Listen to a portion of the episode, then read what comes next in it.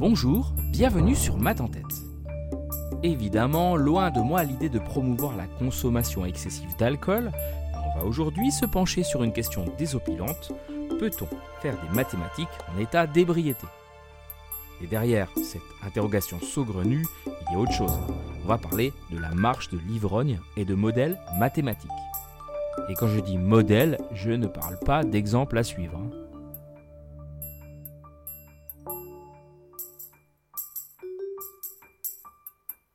Imaginez, un ivrogne sort d'un bar, avance et recule au hasard entre le bar et le caniveau parallèle.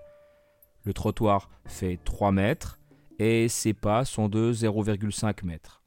Quelle est la probabilité qu'il se retrouve dans le caniveau?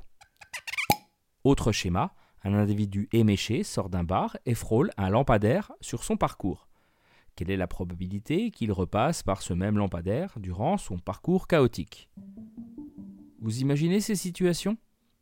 Eh bien, on arrive très bien à donner une réponse à ce genre de problème au niveau lycée, avec la théorie de base des probabilités, d'arbres et un soupçon de loi binomiale. La loi binomiale, c'est le genre d'outil qu'on utilise quand on est face à une situation aléatoire, qui implique une répétition indépendante et à l'identique d'événements. L'exemple le plus simple et explicite est la succession de plusieurs lancers d'une pièce de monnaie.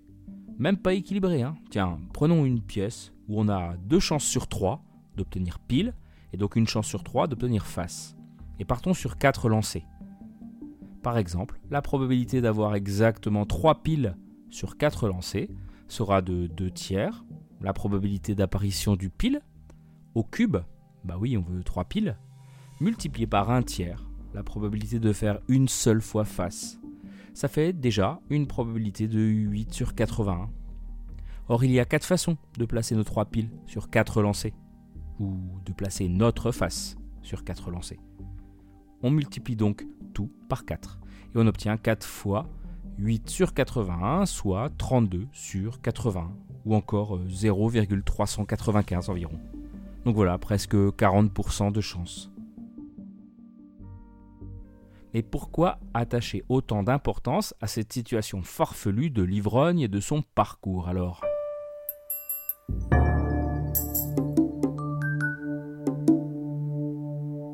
Ce modèle repose sur le principe d'une marche aléatoire.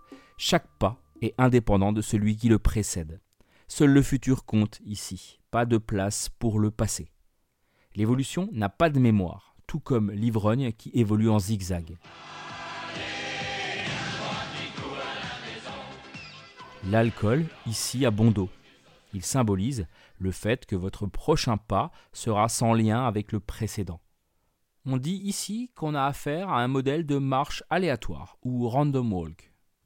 On parle aussi de caractère markovien en hommage à Andrei Markov, un mathématicien russe du XXe siècle qui a travaillé sur les processus stochastiques, comprendre aléatoire. Bon, modèle de marche aléatoire, ok, mais c'est quoi ça un modèle? Un modèle mathématique est une sorte de calque de la réalité, une traduction d'une observation la plus fine et pratique possible, dans le but de lui appliquer les outils, les techniques et les théories mathématiques. Ensuite, on travaille à la traduction des résultats mathématiques obtenus en prédiction dans le monde réel.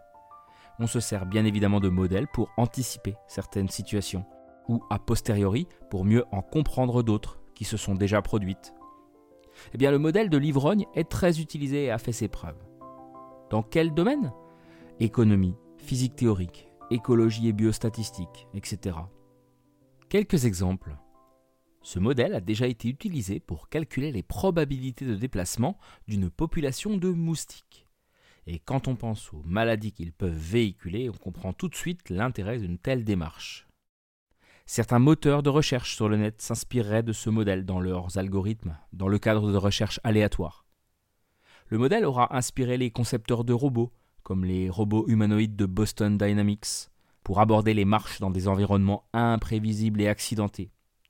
On retrouve également ce modèle de marche aléatoire dans la prédiction de certains cours boursiers, le mouvement brownien de certaines particules en physique et la diffusion de chaleur, l'étude de l'évolution de certaines maladies comme celle de Parkinson en vue de thérapies plus efficaces, l'amélioration de technologies de détection de l'ivresse au volant, etc.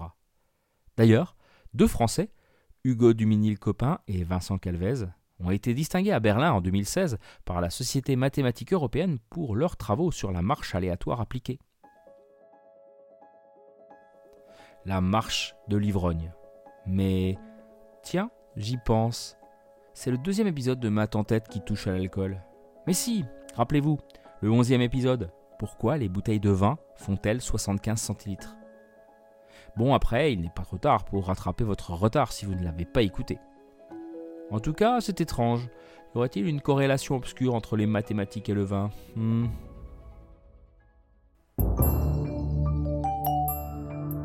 Nous voilà arrivés au bout de notre route sinueuse au pays des modèles mathématiques. J'espère que cette virée vous aura apporté un peu de gaieté. Merci à Stéphane pour le thème de l'épisode. N'hésitez pas à vous-même me souffler des idées de sujets. En attendant, si cette cuvée de maths en tête vous a plu, allez soigner mon AOC et laissez-moi 5 étoiles sur Spotify, Apple Podcast et ou toute autre plateforme d'écoute. Je vous retrouve très vite pour aborder de nouveaux thèmes mathématiques, mais d'ici là, portez-vous bien, soyez sages, mais pas trop quand même.